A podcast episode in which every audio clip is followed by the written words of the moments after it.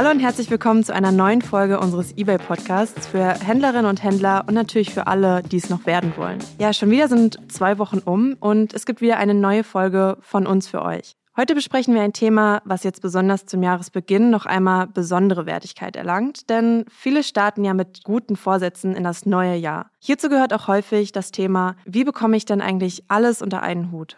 Ja, auch ein herzliches Willkommen von mir. Und ja, richtig, Isabel, besonders zum Beginn eines neuen Jahres, da reflektiert man ja nochmal, was lief im letzten Jahr denn eigentlich gut und was lief tatsächlich nicht so gut oder was kann man besser machen. Bin ich eigentlich nur noch am Arbeiten oder habe ich auch immer wieder Zeit, etwas zu entspannen? und ist meine Work-Life-Balance halt eben tatsächlich ausgeglichen. Damit wir das Thema aber wirklich von professioneller Seite uns heute mal anschauen, haben wir einen ganz tollen Gast heute hier.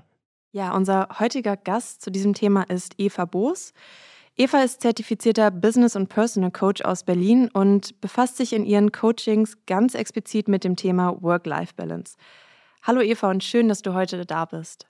Hallo zusammen, ich freue mich sehr, dass ich dabei sein darf. Ja, Eva, fangen wir doch einfach gleich mal an und vielleicht magst du dich kurz vorstellen, etwas zu deinem Weg erzählen und wie wird man eigentlich genau Business Coach?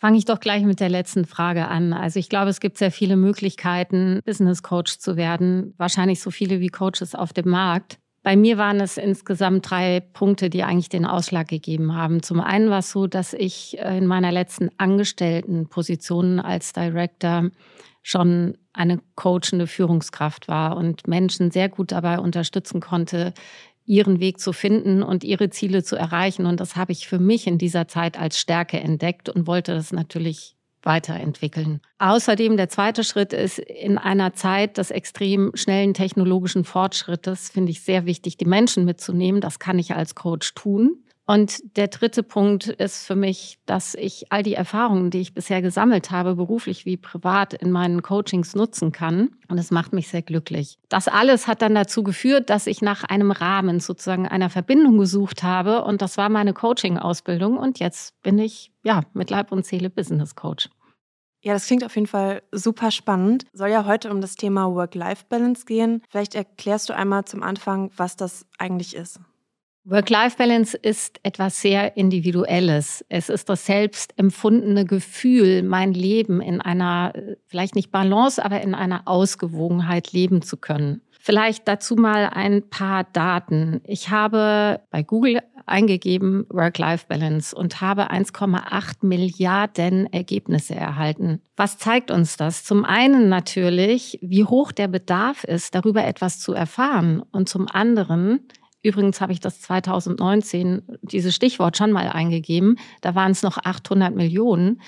Das heißt, zum anderen zeigt es natürlich auch, wie sehr insbesondere die letzten zwei Jahre dieses Informationsbedürfnis gewachsen ist. Inhaltlich ist es so, dass Google das Wörterbuch meint, Work-Life-Balance sei eine Ausgewogenheit zwischen beruflichen Anforderungen und privaten Bedürfnissen. Und da habe ich mir die Frage gestellt, nee, also es gibt ja genauso gut berufliche Bedürfnisse und private Anforderungen, wie zum Beispiel, ich muss mich um meine Kinder kümmern oder meine Familie kümmern. Und das zeigt wieder, wie individuell das ist und dass es eigentlich so nicht zusammenpasst, sondern dass es beides gibt, Bedürfnisse und Anforderungen. Das heißt, für mich bedeutet das, eine Orientierung zu haben, einen Weg zu finden um das zu leben, was mir wichtig ist, meine Lebensaufgaben bearbeiten zu können, die Anforderungen, die an mich gestellt werden, handeln zu können und das in einer gewissen Ausgewogenheit, so dass ich zufrieden bin. Ja, ich glaube, davon können wir alle ein Lied singen, gerade innerhalb der letzten anderthalb Jahre, wo das Thema Work-Life-Balance, glaube ich, bei uns allen in den Mittelpunkt gerutscht ist. Äh, wie verbinde ich die Arbeit zu Hause im Homeoffice dann mit meinem Privatleben und wann mache ich da vielleicht einen Cut? Kannst du da irgendwie einen Tipp vielleicht geben? Also es hängt natürlich davon ab, in welchem Umfeld ich bin und was ich für Möglichkeiten habe. Ne? Also die Leute, die viel Platz zur Verfügung haben, die können sich natürlich immer wieder zurückziehen und sagen, okay, jetzt mache ich Homeoffice oder okay, jetzt mache ich, unterstütze ich meine Kinder beim Homeschooling. Idealerweise schafft man es tatsächlich, Zeit zu gestalten, was natürlich mit kleinen Kindern zu Hause unglaublich schwierig ist. Nichtsdestotrotz sind es auch die kleinen Einheiten, die es ausmachen, die mir Kraft geben, Kindern auch zu sagen, so jetzt habe ich eine Viertelstunde frei, jetzt machen wir eine Viertelstunde Homeschooling und dann versuche ich zu arbeiten. Aber es ist natürlich eine extrem herausfordernde Situation. Und auch da geht es mehr denn je darum, einfach zu versuchen, proaktiv das Thema zu gestalten. Viele unserer kleinen und mittleren Händler sind noch recht neu im Online-Geschäft. Und durch unser Programm, zum Beispiel eBay Deine Stadt, sind die natürlich jetzt auch mit der ständigen Erreichbarkeit herausgefordert. Wie kann mir ein funktionierendes Zeitmanagement gelingen? Zeitmanagement hängt ja sehr von den Aufgabenbereichen ab. Also sich zu überlegen, was muss ich eigentlich bearbeiten in einer bestimmten Zeit. Also Termine, Mails, Anrufe und so weiter und so fort. Zeitmanagement hat vor allem erstmal etwas mit der inneren Einstellung zu tun. Wie schaue ich auf mein Leben, auf meine Herausforderungen, auf meine Bedürfnisse und was ist mir wichtig? Was möchte ich an erste Stelle setzen, beruflich und privat? Mal angenommen, bei der ständigen Erreichbarkeit der Händlerinnen und Händler geht es darum, besonders professionell wahrgenommen zu werden. Und dahinter stehen Gedanken wie, nur wenn ich ständig erreichbar bin, dann bin ich ein guter Händler. Oder nur wenn ich jede Frage sofort beantworte, dann stehe ich für Qualität und Service. Dann wäre meine erste Frage immer, zum Beispiel in einem Coaching, wer sagt das? Wieso sind Sie sich da so sicher? Das heißt, es geht vor allem darum, was ich über mich selbst mein Tun und meine Arbeit glaube. Denn häufig stehen dahinter Annahmen wie, ja, das müssen ja alle guten Händler machen. Oder nur wenn ich potenziellen Kunden zufriedenstelle, dann bin ich wirklich ein guter Händler. So, jetzt sind wir ja im Podcast und nicht im Coaching. Also es gibt genauso die Möglichkeit, tatsächlich proaktiv auf Kunden zuzugehen und zu sagen, ich bin zum Beispiel in einer bestimmten Zeit erreichbar um guten Service anzubieten, bin ich von bis erreichbar. Und dann schenken Sie Ihren Kunden und Kundinnen auch die absolute Aufmerksamkeit. Das Thema der ständigen Erreichbarkeit und zu sagen, ich bin für meine Kunden da, aber ich entscheide, wie und wann ich für meine Kunden da bin. Und meine Erfahrung ist, dass es häufig sehr gut angenommen wird, weil die Menschen sich mit diesem Hinweis von vornherein, also die Kundinnen und Kunden, darauf einstellen können. Ja, wir sind ja jetzt im eBay-Podcast und vielleicht für die Händlerinnen und Händler, die schon bei uns auf der Plattform tätig sind, die können dafür natürlich unsere Marketing-Tools auch nutzen. Haben wir zum Beispiel einen Multi-Buy, also einen Multirabatt, den man anbieten kann für eine bestimmte Zeitspanne oder auch einen Gutscheincode, den man zum Beispiel dann in die Pakete mit beilegen kann. Ja, nun ist es aber so, auch wenn ich es jetzt als Händler geschafft habe, zum Beispiel am Wochenende gar nicht in meine Arbeit reinzuschauen. Am Wochenende kommen natürlich viele Bestellungen rein und generell ist der Montag immer ein sehr, sehr stressiger Tag und natürlich ist da ein gewisser Druck da, den Service-Standards gerecht zu werden, also schnell verschicken. Wie kann man denn mit diesem Stress, das sind ja viele äußere Einflüsse eigentlich, also viel zu tun, wie kann man damit gut umgehen? Also Stress Gelegentlicher Stress ist ja normal und es gibt diesen Stress, den ich spüre, weil ich schon antizipiere, oh Gott, das wird ein total anstrengender Montag.